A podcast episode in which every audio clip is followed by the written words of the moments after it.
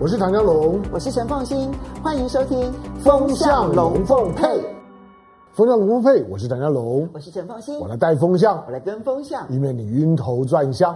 最近其实全世界感觉上面好像都在晕头转向，嗯、到底美国这一出戏什么时候才能够真正的落幕？嗯、川普、拜登、拜登、川普。可是，在川普跟拜登之外呢，还有一个人，其实他的戏是十足的哦，嗯、那就是 Pompeo。嗯，这个美国国务卿 Pompeo 最近的发言。其实他并不太像是美国的国务卿，嗯、他比较更像是美国总统。他在定调好多的事情。这个人呢，在一年多以前，我记得我们在节目当中，我曾经讲说，他是我我这个念政治学本科的学生。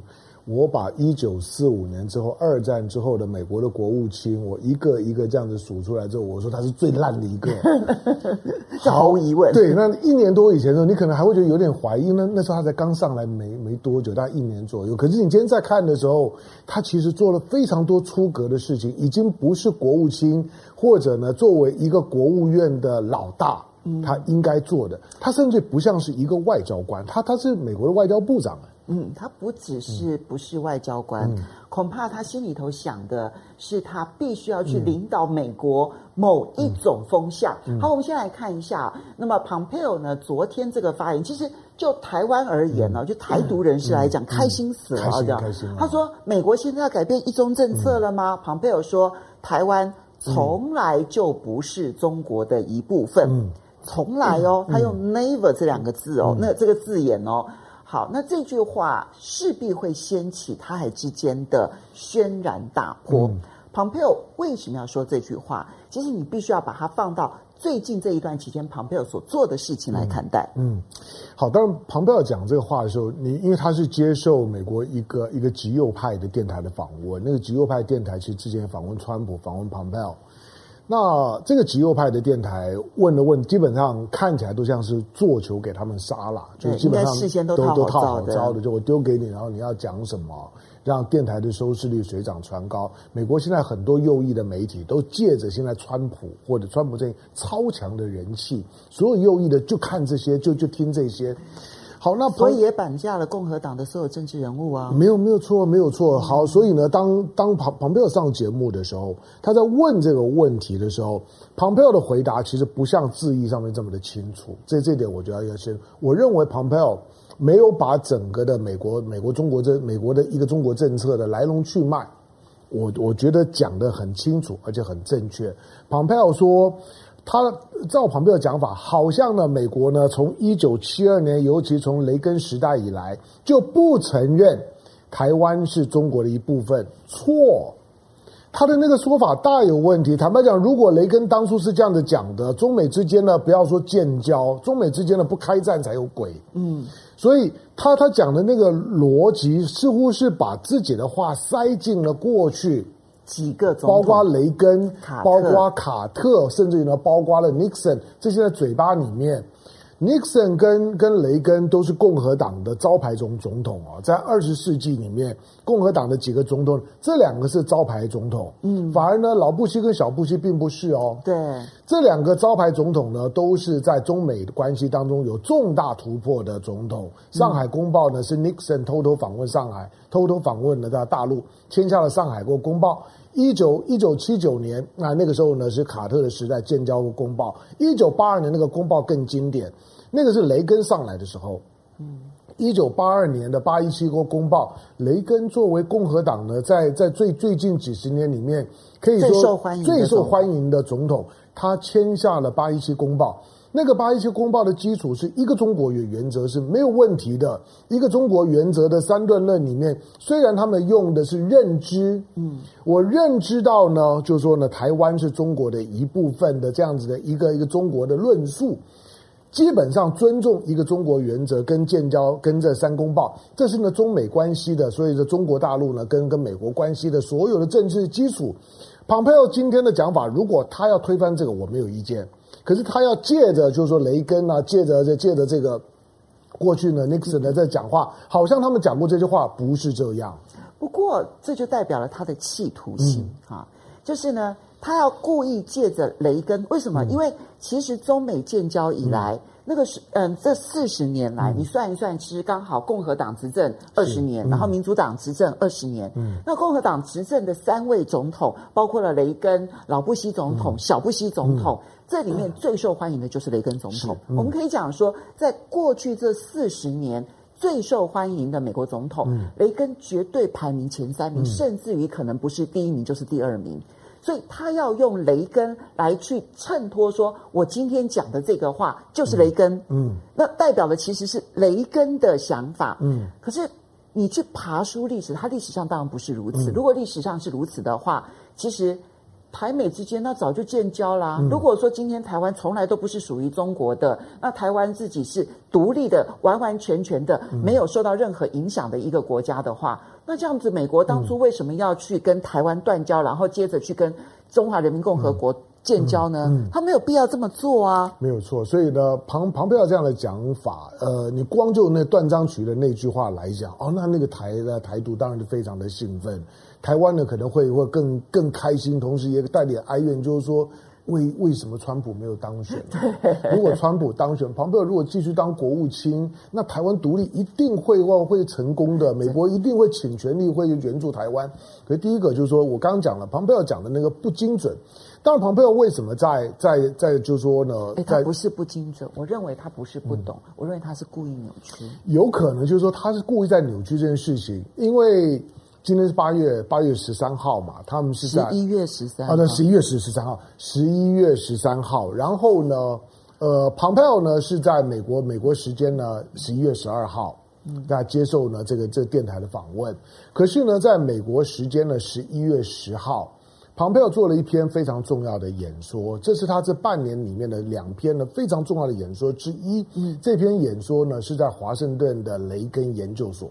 哎。上一次在尼克森的总统的纪念馆，对对，纪念，然后这一次跑到雷根，他很刻意要把他自己跟共和党的几个总统拉在一起。陈陈公的记忆是非常好的。他前一次呢，在尼在尼克森纪念图的图书馆，是今年七月的时候，七月他举起了反中大旗。那个呢，基本上你可以把它当做是作为国务卿呢，深度的参与了美国的总统大选，举起了反中大旗呢，号召。就是说呢，吹起选战号角的代表作。那他在那个 Nixon 的那个图图书馆那当中呢，把中国臭骂了一一顿。他除了呢痛骂中国呢迫害法轮功二十一年，哇，大纪元大肆报报报报道。同时呢，他在讲到就是说，他在开始把所谓的中国跟中共做区隔。对，就是从那场演说开开始。好吧，然后到了前天的这样一个，就是说呢，雷根的这个研究所，在雷根研究所的这个这个演演讲里面，他又又开始两件事。第一个就是说，第一个，我告诉你。不要以为呢选完了，不，我告诉你，我跟你中国没完没了。第二个，他在告诉你说，他在告诉底下说，我为什么这么的反中呢？从什么时候开始？从我当了中央情报局局长开开始，这个听起来就毛毛骨悚然了。我倒是注意到大陆的一些一些评论分析，其实有抓到这种重点。你知道，庞佩奥的这个就是说他的他的从政的轨迹里面，台湾的政治人物你一定要看懂这一点，因为他他之前只是众议员，嗯。老实讲，这个众议员在美国的美美国高端政治算算是比较底层的。你如果去看过他们的选举的话，嗯、你就会知道他们的众议员比较像是小区域范围内的一些民意代表。对了，其实他的层级哦，嗯、通常都不太高。对跟参议员比起来差很多。我曾经去美国，那么嗯访问过，我印象非常的深刻。嗯、就众议员关心的，真的都是 local 的问题，嗯、很少有众议员能够谈全国性的议题，嗯、甚至于全州性的议题，他都不太能够接触。对，因为众议员两年就就选一次，而且是全面改选，换成你每任任期就就是两年。因此，从你上任的那天呢，到你下下次的下次的参选，你天天都在跑。嗯，所以他的几乎就是完全处理他自己小选区里面的事。管不到其他的事儿。嗯，我们今天之所以谈庞佩奥呢，是在提醒，就台湾的民进党政府不要灰心，不要绝绝望。庞佩奥值得你投资，他绝对值得你投资，因为你怎么知道他是他没有投资很久了呢？对对对，当然就是 OK。我不晓得庞庞佩奥什么时候，因为呃，包括我们之前谈到的，像像这个这个周周末。这个周末呢，台美不是有一个啊不不是这个周末，下下个礼拜，下个礼拜二十号，对二二二十号，台美的这个就经济伙伴对话，嗯，经济伙伴对话，这个经济伙伴的对话，我个人判断跟川普没有关系，嗯，我认为是蓬佩奥一手搞出来的，嗯，那包括呢主谈的克拉奇，这个克拉克拉奇之前就就来台台湾嘛，克拉奇，你说哎他是国务次卿哎。他虽然是国务这次卿，我告诉你，原来呢，Donald Trump 根本不认识他。嗯，他是去年才就任，二零一九年的这个时间庞佩奥把他呢跟介介介绍给呢川普说，哎，这个人是谁谁谁，那我要任用他当国务次卿。川普不认识，OK，就就就同意了。所以这到目前为止庞佩奥呢仍然在操作台湾问问题。那庞培奥呢，在雷根的研究所的这个，他真的不放过台湾啊？他他当然不会放放过，因为我们再谈下去，你就知道他他在他在干干干什么。好，他在雷根博物馆呢，他除了讲就是说呢，有关中国问题没完没没了。嗯。第二个，他说呢，我对于中国的那种的那种厌恶感、痛恨感，是从我当中央情报局局长开始。这个问问题来了，你知道，这个是庞佩奥的一个结构性的问题。他当中央情情报局局长。中央情报局的局长，任何一个一个国家的情报机构，他对其他国家都是抱持怀疑的，嗯，都是有敌意的，所以他所有的内部的资讯都是建立在丑化跟怀疑其他国家基础上面，哪怕是他的同盟国，这是情报人员的特质，没错，所以他们才要去监听梅克尔啊，没有错。所以当你当你说我对于中国对于国际事务的认识是从我当 CIA，因为。从 CIA 呢到到国务卿的，我印象当中大概就就就庞佩奥这这一个。好，那因此他从 CIA 的任内，他去理解 CIA 呢，甚至于是想要去颠覆其他国家的。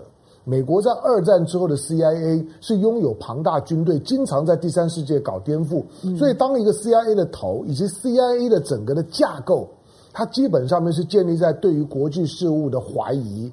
操作跟敌对上面，可是国务卿就不是。嗯，国务卿我常常讲，国务卿呢就是要扮演一个角角色。当总统不在的时候，国务卿到的场合当中，你要你要面对的所有跟你一起打交道的那些呢那些呢各国的外交部长啊官员啊或者媒媒体，你要告诉他们说，你看我像坏人吗？这跟 CIA 是完完全相反的，CIA 是个情报头，CIA 就让你觉得说，我告诉你，我我随时随时都会把你搞死。所以当一个 CIA 的头子跟那国务卿的角色是完全相反的两个角角色，黑白脸。可是你能够想象，一个国务卿，他时时刻刻他都在念着自己当当 CIA 时候的那个感觉跟情报，所以他的肉体。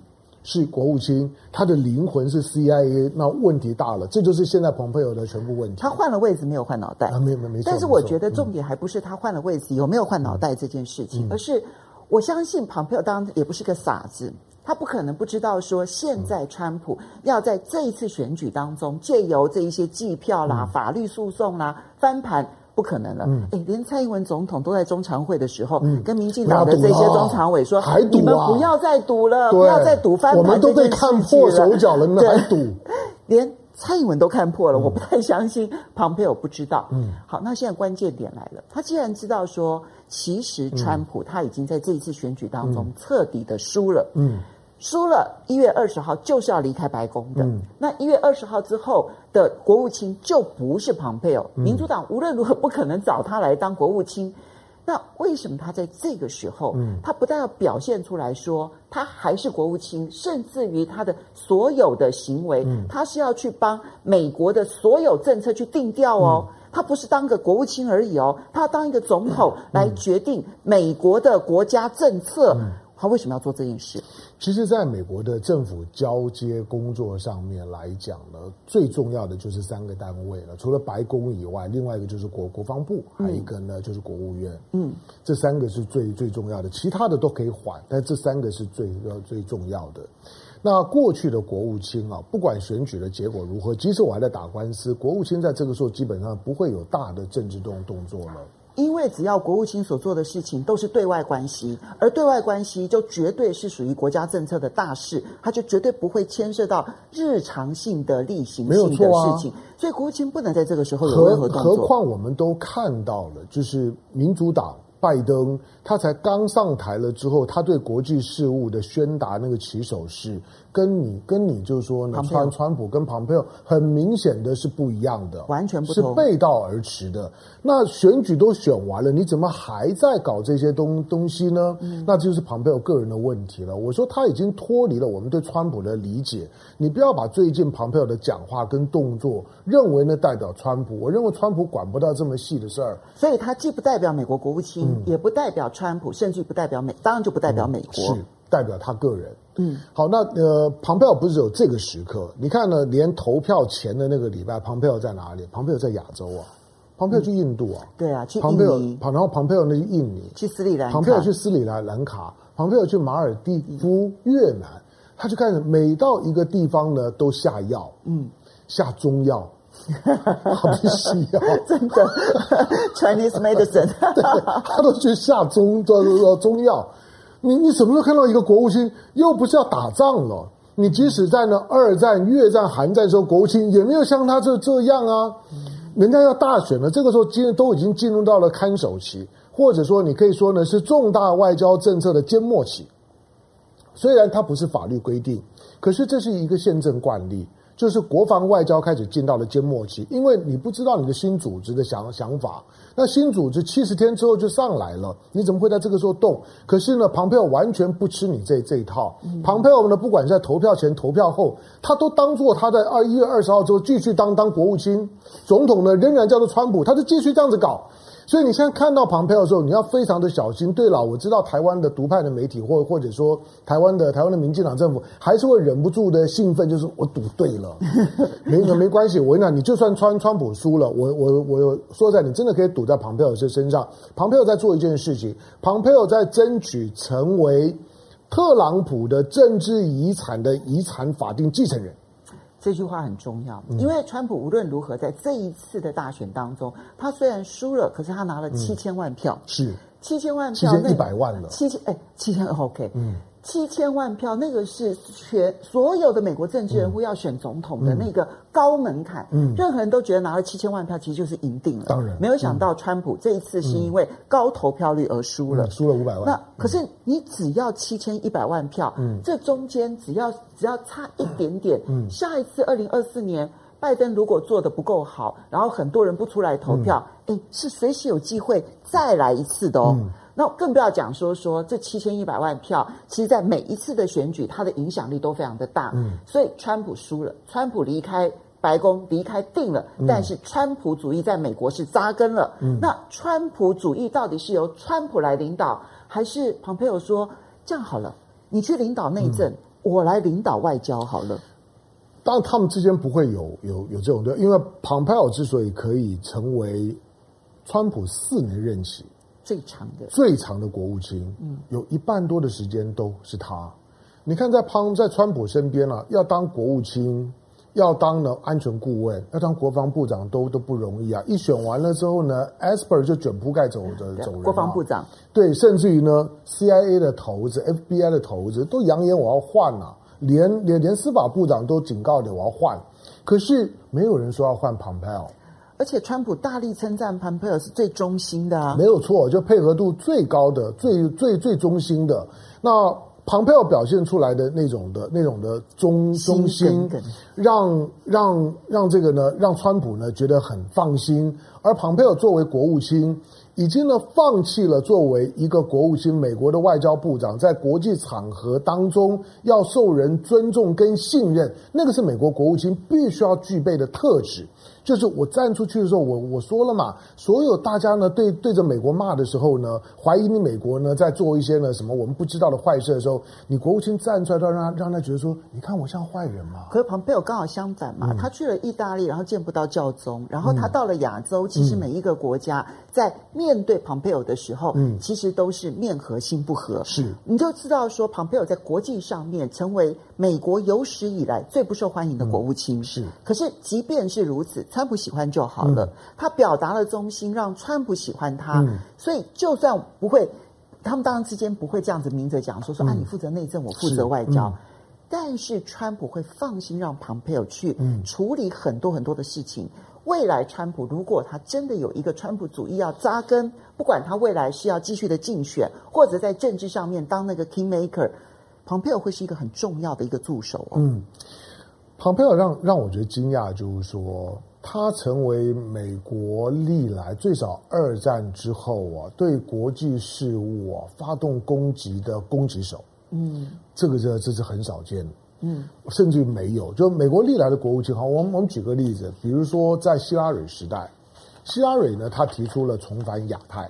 在在在在这个奥巴马的时代重返亚太，那个重返亚太，当然里面有一个有一个呢假想敌是中国的崛崛起，可是他他不会公开讲，嗯，他不会说我回来呢就是准备要对着中中中国干，不会、嗯、不会。同时呢，他会去告诉，他会用了告诉朋友，就是说我我回来了。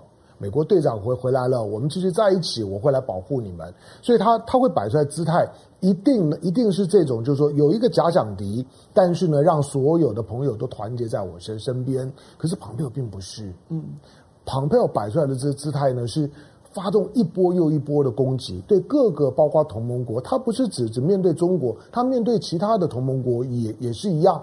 所以他在国际社会上变得非常没有号召力。那你就想，那这个国务卿是很失格啊。但是他为什么可以做这么久？他和川普之间，除了呢，他可以，他可以呢，近乎到谄媚。有的时候那种的谄媚，我我觉得已经是严严重的失格。国务卿，你你不会看到，就像是美国的民主党要发动调调查，就是你国务卿怎么可以介入到选举？嗯，民主党发动调查就没有看过国务卿。在总统大选的时候呢，公开表态的，虽然我们都知道你是川普任命的，但是有关选务事情，请你闭嘴。这是每一任的国务卿都知道，你是美国的国务卿，不是共和党的国务卿，所以呢，民主党都要发动去调查他。可是 Pompeo 不 care，蓬佩奥现在在做的事情就是把自己打造成一个川普的替身。或者是，如果今天川普有个三长两短之后，你想不到其他人可以继承川普的遗志，遗志。我我我简单讲，就说就算他是个阿斗，诸葛亮也不敢取代他呀。嗯。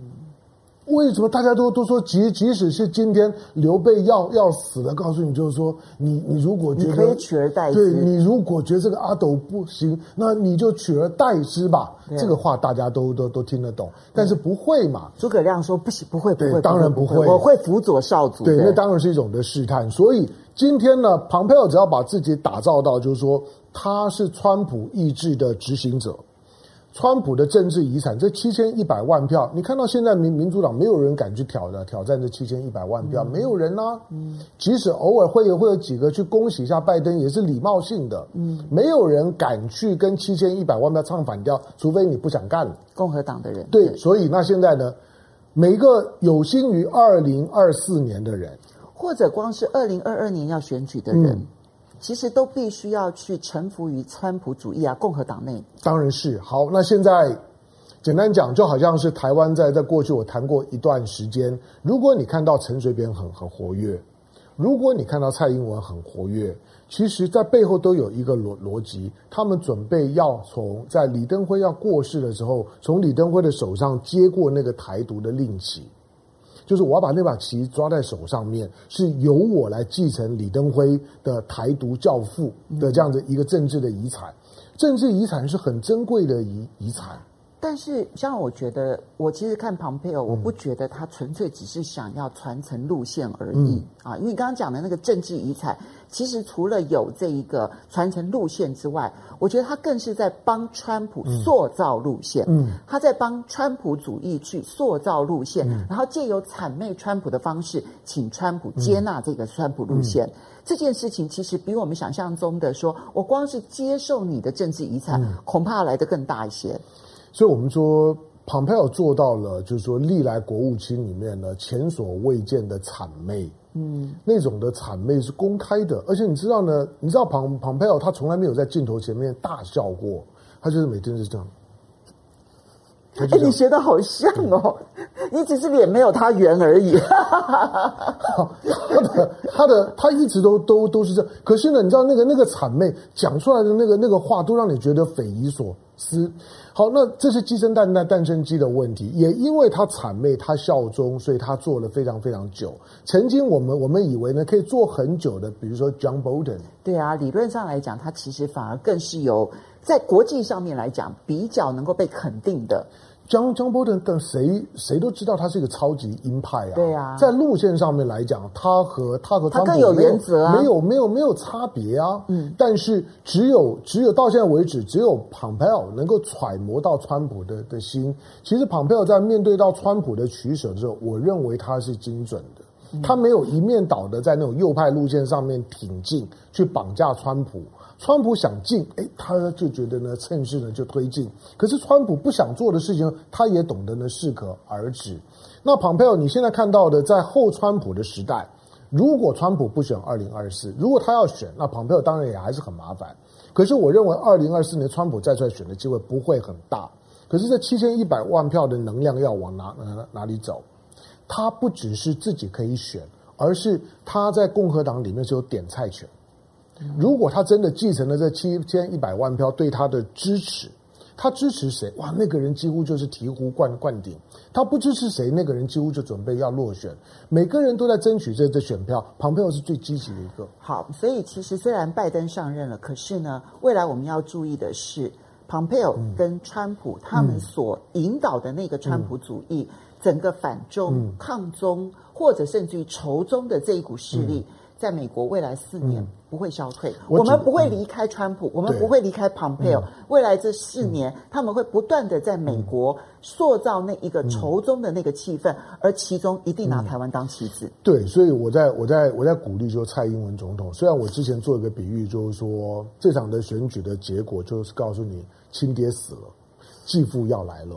你一定很害怕这个继这个继父，因为呢，因为血缘呢跟你不一样，会虐待你。但是不要怕，你你亲哥哥已经长大了，哥哥爸爸真伟大。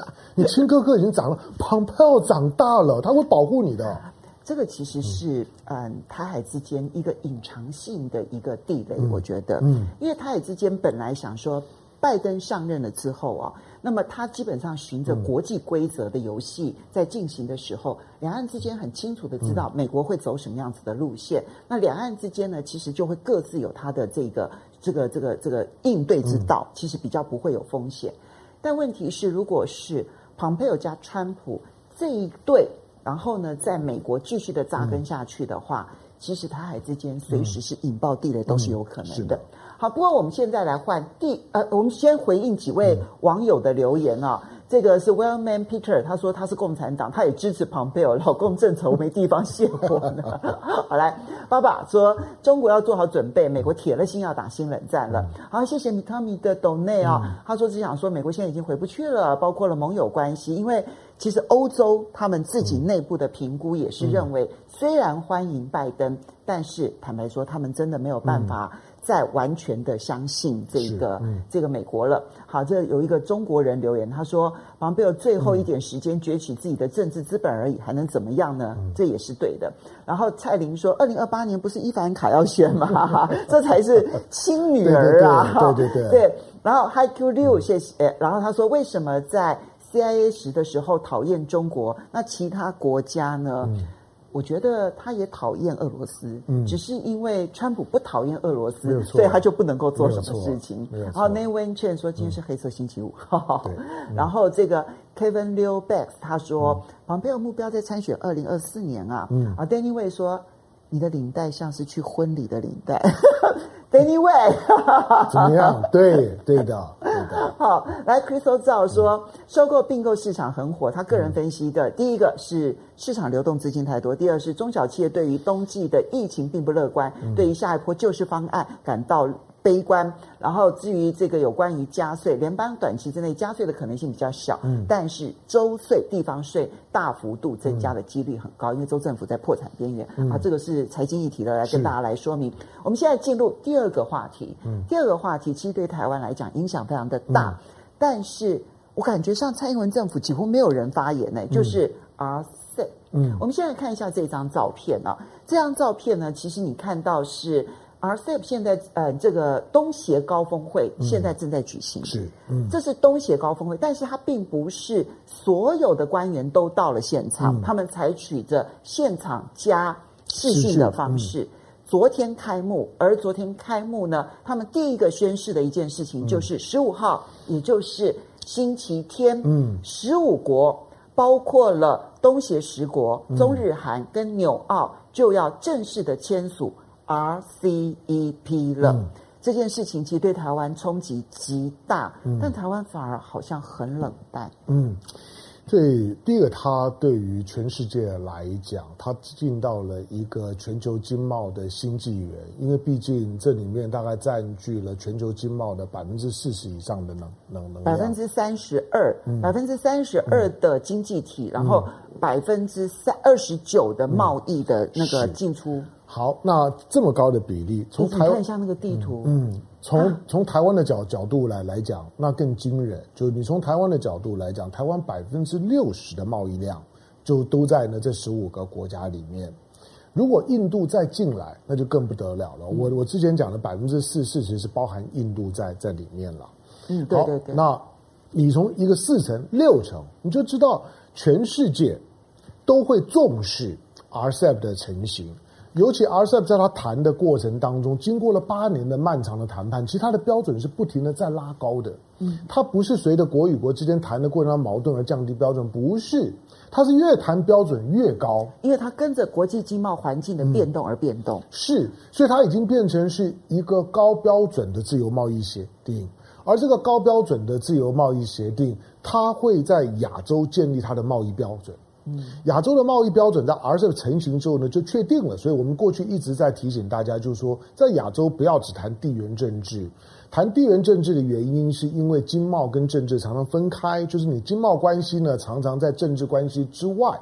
这个呢，在二战之后一直都一样。二战之后，全世界的主要的贸易国的最大的贸易伙伴都是美国、欧洲。嗯，不管你在哪里，亚洲国家也一样。这是冷战的那个仪式。是，都是呢，对美国大部分的进出口，大部分的，就是说呢，这个外外外来投投资，直接投投资，大概呢都是从美国、从欧洲来。可是呢，到 RCEP 成型的那一刻，他在告诉你那个时代结结束了。这些国家呢，在在还没有正式签之前，所有的数字已经告诉你。在这个范围十五国之内的相互的投资、相互的贸易，已经成为这十五国的最大的贸易伙伴，几乎都在这个十五国里面。十五国当中的任何一国的最大贸易伙伴，嗯，最大的投资几乎就在这十五国的范围之内，都是。那他就已经很清楚了，就是一个一个地缘经济的一个板块正式的成型。那印度呢？它还保留了门票，就是如果你想来的时候呢，我们票我们位位位位置并没有让给别人哦。你想来的时候，你拿着门票你就直接进来吧。我们设了一个贵宾门，随、嗯、时打开门欢迎你进来。对，就是。但是、嗯、那个贵宾门既然是为印度打开的，嗯、也就意味着它关上了所有对外的其他的门。嗯、他们短期之内，他们说在实施了一定期限之内，不欢迎任何新会员，嗯、所以。台湾其实连加入的机会，至少在几年之内是看都看不到的。台湾不会有有机会了，就是说，如果台湾有机会的话呢，早就开始谈。那当我们把把把，就是说呢，服贸嗯废掉了之后，没有任何机会。嗯、坦白讲，在当初呢，就是说反服贸运动当中，表面上只是反服贸是反中，可是那个时候我们就一直提醒，反服贸后面呢是亚洲的经济整合的问题。就是你在你中跟中国的经济整合完成了之后，RCEP 对你来讲风险就没有这么高了，你就已经是是属于呢中国经济板块的一部分。好，那但是呢，因为反服贸的关系，我们跟中国之间呢之间关系现在呢是在一个非常不稳定的状态。RCEP 对台湾来讲，那更是高风险。虽然台湾的体质，因为我们主要呢都都是电电子业了。影响相对比较小，并不是没有啊，相对比较小一点。可是终究在整个大的区域板块的经济整合的过程当中，刚刚凤新讲就是说，它成为一个闭锁式的。如果印度进来了，短时间内其他的国家我们就都不考虑。可其他还有什么国国家？我问你亚亚亚洲这十五国家印度十六国之后，你算算看还有什么国家？我我算给你听好吗？巴基斯坦，巴基斯坦，巴巴基斯坦就说 斯里兰卡。从我们的角角度来讲，你要不要把巴基斯坦当亚洲国国家？可能都还有一点问题。哦，中亚国家。对，我们会把它当做中亚或者是西亚了。嗯、好，那你像呢，就从巴基斯坦再过去，巴基斯坦啊、伊朗啊这些，我们就不算了。在呢，在印度呢以东的部分来讲呢，只有孟加拉，嗯，只有斯里兰兰卡。只有呢，马尔蒂夫以及呢北边的尼泊尔，还有北韩，对，就我 就这样了。所以就只剩下台湾跟这些国家，就是就这样了。还有什么国家？所以呢，从一个这十五国的架构来来讲，十五国看出去的时候呢，台湾跟北韩、跟尼泊尔、跟斯里兰卡是一样的，跟孟加拉呢是一样的。这对台湾情何以堪？台湾终究在地球的经贸排名里面来讲，还在二十一二名啊。我觉得其实刚刚我们讲到了几个重点，第一个就是从台湾的角度眼光放出去的时候，嗯、你第一个会想到的是，我们出口百分之六十就在这十五个国家。嗯，好，我觉得这是第一个观点。你很明显的会看到，我们在出口的时候的竞争会受到很大的压力。嗯、当然，这里面电子业的部分的压力会比较小。是，那么呃，属于其他的传统产业的部分，影响是非常大的。嗯还有另外一部分，可能是大家没有注意到的。刚刚香蓉提到了一点，这个 RCEP 经过了八年的谈判，嗯、那现在要签署。其实现在看起来的最后草本来看的话呢，它的那个标准是越垫越高，而且范围是越来越广。嗯、它不是仅限于制造业的这些商品的这些贸易，嗯、它的降关税而已，它是包括了所有的，包括了网络上面的一些产业行为，哦、还有包括了一些服务业的一些开放，嗯、通通都在这里面。所以。台湾其实我们在讲南向政策的时候，嗯、你会发现他们是彼此之间相互开放的。嗯，电子商务也好，服务也好，彼此之间开放，台湾是没有机会的。嗯、我们再看一下那个地图，你其实从地图里头，你就会发现台湾有多么的孤立。嗯，在那个地图里头，台湾附近的所有的国家地区，嗯、包括香港都被纳入了，他们刻意纳入了香港，所以包括香港都纳进去，所以。现在，呃，当这个地图里头的蓝色的部分呢，只有一个那个 India，就是那个印度，现在还没有纳进去。嗯、可是你看，我们周围的所有的国家全部在里面的情况之下，如果这是一个亚洲标准，嗯，我想问问各位的是，那台湾如果没办法融入亚洲标准，我们只能够依靠的是太平洋很远很远的那一个美国吗？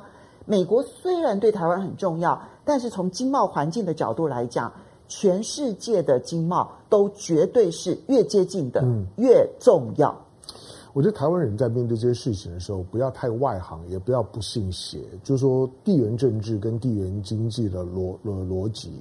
基本上面没有什么好争辩的，其实其实时间久了就会证明那个逻辑就是这样。我可不可以补充一句啊？嗯、你知道你刚刚讲地缘经济跟地缘政治哦、嗯、是合在一起谈的。事实上，你知道东协十国他们为什么急着要自己成立一个经济自由体，嗯、然后又急着要跟周边的国家、嗯、那么去不断的签署这些 FTA？有一个很重要的因素是。其实这十个国家彼此之间的经贸往来不多，嗯、没错。他们很担心这种经贸往来的不密切会影响他们的政治关系。嗯、他们为了要维系政治关系，嗯、所以要强化彼此之间的经贸关系。嗯、所以他们现在是因为因为经贸关系太疏离了，所以他们想强化这种经贸关系来巩固他们的政治关系。嗯、那个政治跟经济绝对不可能完全的脱钩的。对，没错，就是因为凤馨刚刚讲的这个是很重要。就我们看到看到东盟东盟。东盟呢，它自己作为一个自由贸易区，其实这个自由贸易区是一个防御性的。换句话说呢，它区内的国与国之间的关系并没有这么紧密。就东盟这十个国国国家，你把这十个国家拿出来看，它最大的贸易伙伴都在都在十国之外。之外对，那这个就就告诉你，就说。它要形成自己的地缘经济的板块是有困难的，因为它本身的技术、它本身的资金、它本身的商品贸易都不足以支撑，所以它是一个防御性的，就是避免各个击破。也老实讲了，从二零年之后，他们就在这认真思考他们跟中国的关系，因为那个态势已经已经出来，每个国家的最大贸易伙伴都是中国，那你怎么办？嗯，那干脆我们就团结起来，就跟中国谈，比较有筹码，那个策略是对的。对。你今天回头去看的时候，东盟团结起来跟中国谈，他才能够把自己谈大。嗯，好，那今天谈大了之后呢，到 RCEP 的时候呢，算是正式成熟了。现在你已经不用去讨论，就这些国与国之间，中国跟东盟个别国家那个已经无可替代。那台湾怎么办？嗯，台湾在地缘政治上面，你你和大陆因为两岸关系的处理，现在是呢严重的敌对。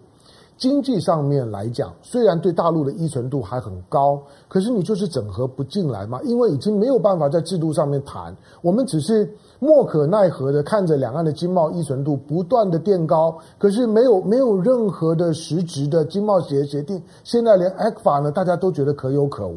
那怎么办？我们现在是在保住那个呢，只有呢两两百多亿美金的 ECFA，可是呢，面对呢庞大的整个的 RCEP 的成的成型，我们没有感觉。台湾的内部呢几乎没有讨论，因为你根本不知道怎么讨论。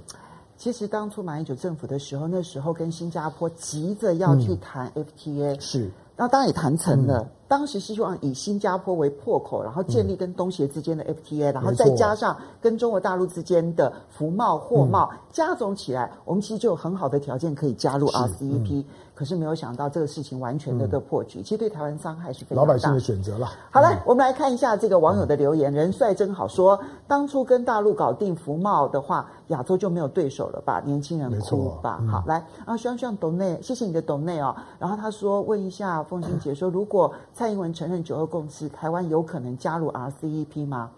我认为有可能。后面这个是。铁定有可能，真的。但是前面那个是铁定不可能。对，因为前提不可能，所以后面这件事情就 不可能，所以就不用讨论了。好，我的天哪！好，他留言说，嗯、台湾的新南向其实已经失败了。对了，我不会直接讲说失败，嗯、但是我觉得那个发展很有限。嗯，好，那而且这个新南向里头，我们本来认为包括了像电子商务啦，嗯、或者是包括了很多的网络上面的一些发展，嗯、我们本来还以为我们有机会，现在看起来我们在。进入困难，而且同时一进入就会遇到强大的当地以及中国大陆的对手啊。嗯、然后威利说，台湾搞选举就够了，哪里管旧经济啊？嗯、然后 Crystal 造，谢谢你的抖内，他说再抖内一遍，一定要读出来，因为说我很漂亮，谢谢。好，David Chow，谢谢你的抖内。他说中国还没有恭贺，会不会跟民主党的一中政策有关？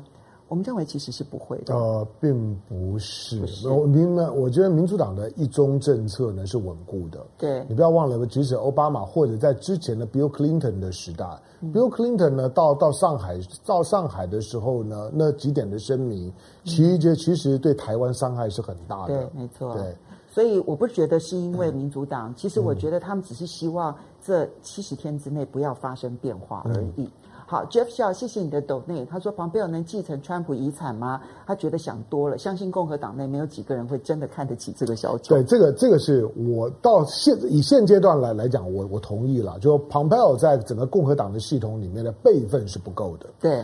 当然他，他他现在当了国务卿之后，多少会有点身价。他也经常呢，呃，被被媒媒体、主流媒体爆料，他滥用公款，在家里面办 party，跟他太太两两个人呢，经常，反正呢，就是说呢，利用国务卿的身份广结善缘。哎，这很小丑行为耶。对，但是就就是觉得就就就就是呢，嗯，一招权权在手啊，便把令来行，就就是努力的借着我今天还在当国务卿的时候，赶快把自己的人脉呢扩充。可是我要讲的是说，Pompeo 其实你不要忽略了，第一个他除了有有川普的信任，因此呢，他在他在他在强调自己作为一个川普主义的信仰者的时候，他是有说服力的，嗯，因为他是执行者。第二个，你你也不要光看他那个。的那个样子，他他是他是西点西点军军校，据说第一名毕业的。西点第一名不容易哎。其实，在美国西点军校毕业，其实是很受尊敬的。第二个，他是哈佛大大学毕业的，好可怕、哦。他有这两个学学历，侮辱自己的母校？对，他不要来开玩笑。他 就你你你看到这两个学历，我这两个学学历不是像是川普的华顿商商学院，嗯、那个是不一样的。嗯，就是这两个学校，尤其是西点，西点你一进去呢。暑假还没有过完，先刷掉是三分之一。嗯、能够在这西点毕业的，其实大概都是美国呢中上层社会的精英，所以他其实有这个条件。再来，他有福音教教派的支支持，他从不会言他是福音教派。福音教派是现在呢新保守主义的最强势的宗教力量，不要低估这一点。好，接下来我们要来讨论这个话题，就是。东洋，嗯，东，呃，之前呢，嗯、这个东洋呢说已经可以拿到 BNT、嗯、德国 BNT 的。疫苗其实 B N T 德国 B N T 就是跟辉瑞一起合作的。是的。现在辉瑞已经宣布了，就是他们呢这个疫苗目前看起来呢，它的有效性高达九成。是。这个引起了全世界的一片欢呼声，觉得疫情有救了。而且呢，这个辉瑞跟 B N T 说呢，他们在年底之前要生产五千万剂，然后明年呢估计可以生产十五亿剂。嗯。那么这一些生产出来的疫苗，现在欧盟已经定了。三亿剂啊，就是在这个借由这个 BNT，就是德国的这个 BNT。嗯、那我们当初东阳本来跟 BNT 谈好说可以买 BNT 的疫苗，然后后来却因为卫福部说一套，东阳说一套，结果就破局了。嗯，现在疫苗没了，到底谁的责任？我们先来看一下东阳的董事长、前行政院院长林权也说话了。我个人绝对不会做内线交易，欢迎来查。东洋董事长林权亲上火线，否认涉及内线交易，就是因为十月东洋拿下德国 BNT 武汉肺炎疫苗的有条件授权，但最终宣告破局，遭外界质疑世界疫苗利多炒股，涉嫌内线交易。不是现在内线交易的几率是可能性是有的，公司除了少数几个干部知道之外，外面知道也不少，我们有调查权的。所以这个事情呢，只有请贵买给检方去调查。成了。东阳在炒股，在坑杀股民，那这也是离开离事实太离谱。强调公司也发现交易量异常。东阳十月十二号发布重讯后，激励股价从六十七点八元，十五号最高涨到九十点三元，涨幅近百分之三十三。成交量也从三到四百张暴增到近两千张。而十一月初破局消息传出，股价又跌破七十元，波动太大才遭人质疑。至于被指挥中心指出东阳没直接授权才是破局关键，林权也做出澄清。东阳不是拿不到授权书，所以人家要给我授权书，是我们都不行。因为授权书是要花钱，政府说你不没有授权，我不跟你谈嘛。那我就拿个有条件授权跟你谈嘛，知道我要知道数量和价格，确定之后我才能告诉你我要不要，要不要。这个疫苗风险是各国都有是要厂商来承担的，不要污蔑我们，说我们是买空卖空的公司，说我们炒股票，他根本就是坑杀股民。我最恨坑杀股民的人。东洋指出，政府提供的数量和 BNT 的底线仍有差距，因此开不了口协商。至于大中华区的行销权，则的确是由中国的厂商获得。各国的采购可以看到，所有的买方都是这个各国的政府。台湾的这个行销权利的确在大陆的某药业公司。我们希望透过一些商业条件，能够直接从德国 BNT 的工厂出货给东洋，给台湾。那。这在付款的部分也直接付到德国。疫苗代理权演变成内线交易疑云，东洋出面澄清后，如今也只能等柜买中心进一步调查厘清。其实这件事情要分两个部分啊、第一个部分是疫苗买不到，到底谁之过？嗯，就刚刚东阳其实讲的话是说，嗯，其实全世界都是各国政府在谈，嗯、为什么到了台湾变成一家小公司在谈？好、嗯，其实东阳无论如何在台湾不是一家大的公司嘛，对不对？嗯、怎么会变成东阳在谈？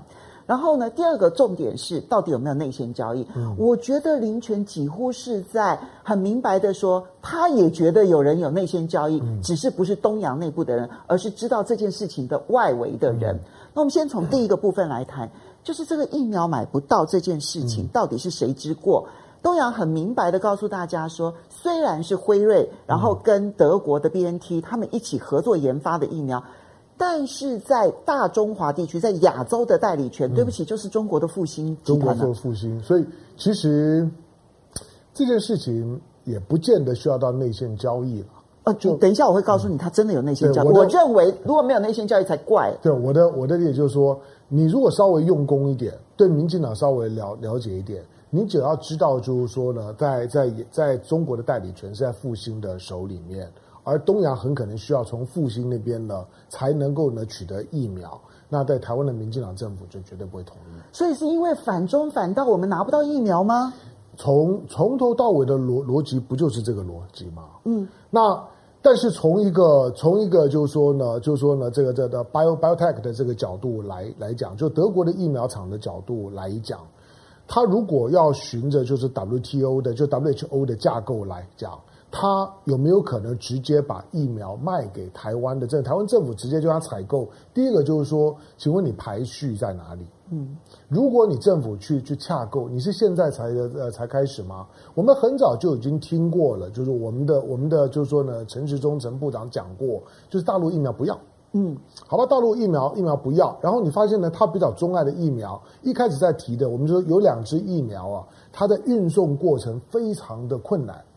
其中呃最主要的就是这这这一支辉瑞跟 BNT 的合作。辉瑞跟 BNT 的这一支，除了现在已经有一些呢测试者出来讲，我我觉得听起来还蛮惊悚的。对了，它的疫苗看起来覆盖效果有百分之九十，有效上面有效性。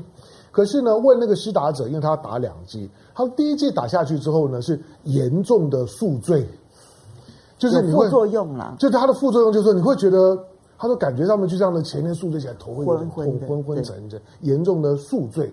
那第二季呢？第二季是呢，严重的宿醉完了之后的那个比较轻微的宿宿醉，就是宿醉的第二天。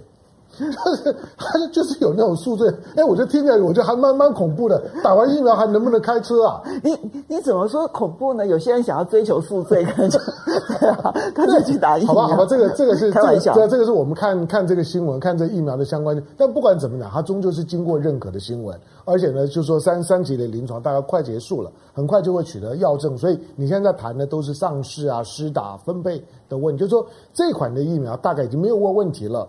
它的三期大概都结束，可是当我们之前拒绝了这么多之后，它留下两个问题，就是那我们的疫苗在哪里？嗯、第二个就就是，当我们今天觉得谈的好像无关痛痒，是因为我们没有疫情，感觉好像没有疫情。我请问你，如果说如果今天我们有很严重的疫情的时候，或者说本本土的案例出现了。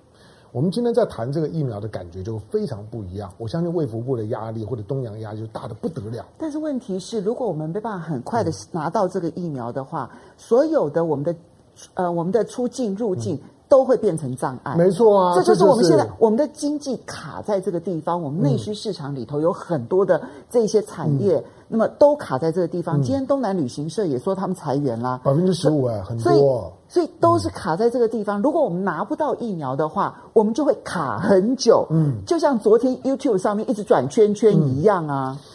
凤馨讲的这件事情，其实还最严重的事情，就是今天当没有疫苗的时候，大家都都公平，就是反正呢，我也不会到你那儿去，你也你也不会到我这边来，而且我的疫情控制的比你好，你最好不要来。对。好吧，那所以呢，每每个国家的疫情呢，动不动百万在在在那边烧，美国都已经千万了，那你们活该，你们管控疫情比较差。可是我告诉你，有了疫苗之后呢，情况就会不一样。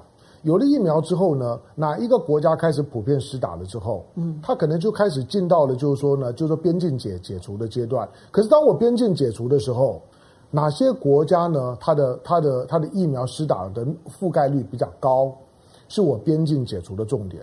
如果台湾到那个时刻，虽然我们没有什么疫情，可是呢，你没有疫苗，没有疫苗覆盖，请问这些的国国家会解除对台湾的禁管吗？那个时候就倒过来，嗯，那台湾呢，接下去不管是人员的往来，都会落后在其他的这些有疫苗的国家之后。那你可以想见，现在。这些的疫苗最优先施打的美国啦，美国美美国大概包了辉瑞，辉瑞一定先提供给美国。对，在那然后 BNT 这个部分，它直接提供的是欧盟。欧洲欧盟的几个国国家都花大钱，都已经先定了。老实讲，就是说到明年明年中期以前的这些疫苗，台湾没有任何机会。美欧都包了，没有任何机会。所以现在呢，连连连疾管连这个就是说，我们的疫情指挥中心都很诚实的讲，我们搞不好只分到几百剂。几百剂就是干什么？就是让第一线真的有很急、很紧急需求的，你也许可以打。那应该最多就是医护人员了。对，就而且而且医护人员也不够啊！你才几百剂，怎么怎怎么可能够？所以你现在要要解决的问题是，那你没有疫苗怎么办？所以我们可以把它分两部分，一个内线交易的部分，我我觉得呢，这个是呢，这个是就是说呢，金融犯犯罪的问题。这一部分呢，当然它是另外的一个一个调查的逻逻辑。可是我要问的是说，那现在东洋破局的重点就是我们没有疫苗。嗯，那你你现在今天只放了一个一个消息，我认为那个消息意义不大。就是我们现在呢，政府出钱补助我们本土的疫苗厂商，开始要做二期的测试，征召大家来做二期的测测试。二期哦，二期现在才要开始。第二个是我们没有疫情，我们没有疫情，你说找找这些人来测试。他有它有它有什么样的一个测试效果？这可是就是他的他的生活的环境里面没有染疫的人呢、啊。你会发现这些疫苗很多其实都要找疫情严重的国家来做测试。巴西为什么中国的疫苗在在巴巴西测，在印度测？为为什么？因为人人多嘛，而且疫情很严重嘛。所以你打了之后呢，我就观察你一段时间，把你摆摆到了你周围的很多染疫的人身边，你的状况。那个时候我就晓得台湾没有，但你自己关门在家里面测干嘛呢？所以台湾的那个今天那个新闻，我看起来是个假新闻，就只是要杜悠悠之口的，就是说我有在想办法张罗疫苗，可是最后的疫苗，我我坦白讲，我认为不会是台湾的疫苗。那国外的疫苗我们又拿不到，台湾的疫苗呢，二期才刚要开始，那台湾怎么办？所以你知道昨天林权讲的最重要的一句话，其实重点是。其他的疫苗，嗯、其他国家都是各国政府在谈。是，请问一下，嗯、台湾的政府在哪里？嗯，就你东阳好不容易谈了一个地，谈了一个东西回来，然后结果你因为它是中国复兴制药那所代理的，然后你就把它给海，把就用各式各样的方法让它停摆了。唉，台湾的疫苗在哪里？不过我们最后这个话题，我觉得还是要谈一下、嗯、牛肉面遭谁惹谁了。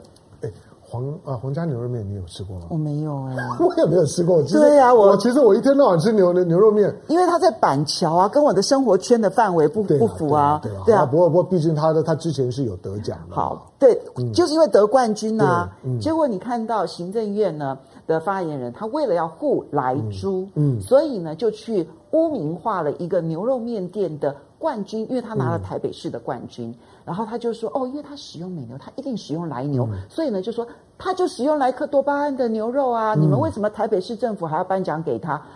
哇，这一家牛肉面店，嗯、这黑锅可是背得可重了。我们来看一下这则新闻。嗯。”受委屈，我们一定要力挺。前新北市长朱立伦晚间前往板桥的皇家传承牛肉面店力挺业者，强调店家采用的美牛来记零检出，要打脸行政院发言人丁怡铭。今天的家人被打，家人被被污蔑，那我们自己人当然要第一时间赶快晚餐就来这边吃。谢谢妈妈，妈妈很感。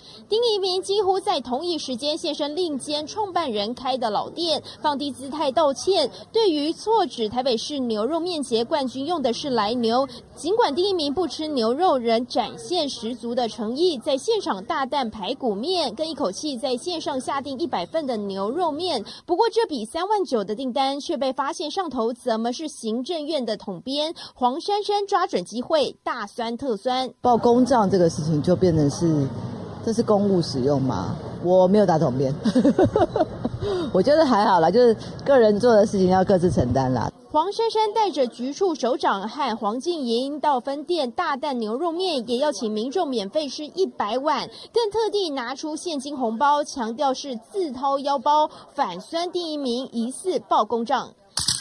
丁一鸣赶紧在脸书发文止血，秀出全新的账单，上头不见统编号码。丁一鸣也澄清，从头到尾网络订单确实是刷他自己的卡，正院也绝对没有编列这笔预算，而是助理习惯多 key 统编，才会造成外界的误解。但为了避免误会，决定重新下一笔新的订单，扫除外界的疑虑。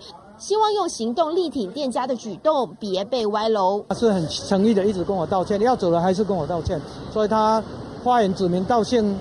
他因为他会这样讲，认为说这个东西应该都是没有问题的，只是在在政治的氛围之下，可能是我我也不会怎么讲了。但是我希望我们不是一个牺牲者。你会发现啊，行政院这一次为了要护莱猪啊，他真的是杀伐四处，嗯、对哈。到处都是杀无赦，那现在呢，杀到了一个无辜的业者，然后捅了一个马蜂窝。嗯、其实你知道，昨天其实这一家皇家牛肉面店，它受的影响是非常大的。当然哦，它被退订三分之二，对，然后还有人打电话来骂他们，嗯、被出草，对，还被出征，对。对，在网络上面被出征，然后呢，打评论的时候呢，嗯、都给他一颗星，一颗星，一颗星，一颗星，一颗星。嗯，那时候很多人留言就很简单一句话说：行政院说你们用来牛，嗯，然后呢？后来反转回来了之后，很多人就来打五颗星、五颗星、五颗星、五颗星，说因为被出征了，要赶快来补选。哎、嗯，这个行政院到底怎么了？对，当然就从网军的角度，我我觉得，我觉得这种的看热闹的乡民啊，跟网军混杂在一起是很讨厌的。如果你认为说呢，行政院说你有用莱呃莱牛，用莱牛是不对的，那你就应该回头去质疑行政院，那你为什么要要开放莱猪？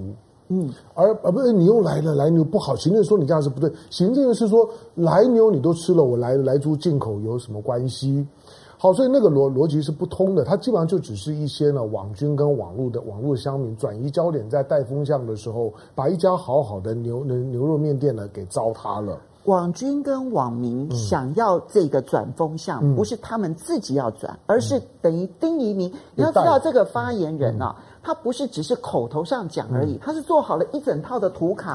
而且这图卡完，这个做完了，在记者会秀完了之后，嗯、他就开始在所有的那种脸书上面各种的青绿的粉砖，嗯、就开始普遍性的撒下去了。所以他的影响力会大，不是因为他在记者会上面说，是因为他是行政院发言人，他做了那个图卡，然后更重要，这个图卡还在他们的整个网军系统里头普遍性的发。所以如果说是带风向的话，那就是带风向的头子啊。对啊，我我我是建议，就是说姓丁的又当发言人的，嗯，过过年的时候要去要去点光明灯，从从丁允恭到丁明明。好，那你好会讲，对，要要去点光明灯。我在讲的就是你丁，当你这样讲的时候，我我认为丁一明在在讲这句话的时候，他不是想要去去栽赃他，他是真的这样子以为，他以为好，但是这件事情他没有查证。但这件事情就应该倒过来讲，就是说，你就知道当初马英九要开放莱牛进来的时候，其实它是允许厂商，包括地方政府做各种的标示的。对，所以很多的厂商他不需要去跟政府解释我为什么要标示。相反的，如果你政府进来的时候能够告诉我哪些是来牛，哪一些不是来牛，最好。马英九是这样子做的。当初反美牛大联盟都还会轰轰烈烈的这样子闹到这个样子，民进党扛着反反美牛，扛到现在为止，一直到今年的七月底要瞬间开放来猪的时候，大家才发现民进党在玩假的。好，那你你你回头你就可以检视一下，那马英九当初开放来牛的时候，为什么皇皇家牛肉们可以说我没有用来来牛？他怎么证明？他们一直都是这样啊。以前许多的牛排店、牛肉面店的门口，你到现在看到很多的牛排店、牛肉面的门口都挂着说：“我用澳洲牛，或者我用我用我用纽纽西兰牛，我没有用用来了莱克多巴胺的牛等等，他都会特别的强调。大家不是告诉你，就是说那莱猪可不可以比照？可是你不让大家这样子做啊。好。这个刚刚我们看到的那些这个影片里头呢，嗯、都是你看到朱立伦去吃了，黄珊珊去吃了，嗯、然后这个丁义明赶快跑去吃了。嗯，现在呢，今天晚上五点钟，苏贞昌要跟着丁一明一起去吃，嗯、来道歉。好，我们很快的回应几位网友的这个留言。疯了好，来，三国十四说台湾厉害的演员都去当政客了哈。嗯、好，咪咪咪 Mike，然后说台湾不需要疫苗，台湾只要台湾有陈时中。好，来。然后康大康大说：“台湾买不买疫苗随便啦，台湾人如果不出去就可以不要打疫苗啊。”好，然后谢谢洋葱的抖内啊，他说为香龙的颜面来颜值来抖内，但是话说回来，从来没有看过香龙穿西装以外的服装，在时尚方面要学习一下凤西，说的非常好。然后谢谢鲍尔的抖内，他说主角台湾跟新兴区域自由贸易体系的连接。可能是将来台湾不得不接受统一的安排，嗯、否则日子可能会一天一天的过不下去。嗯，来，张小万说：“放心啦，疫苗国台办会送的。嗯” 好，来，东方司工说：“台湾上会不会有新一波的产业外移？”好，今天的风向龙凤凤配呢，几个话题为大家呢来说明到现在，嗯，希望大家能够有一些收获。然后非常谢谢大家收看今天的风向龙凤配，我们下个礼拜同一时间再会喽，拜拜。拜拜 Yahoo!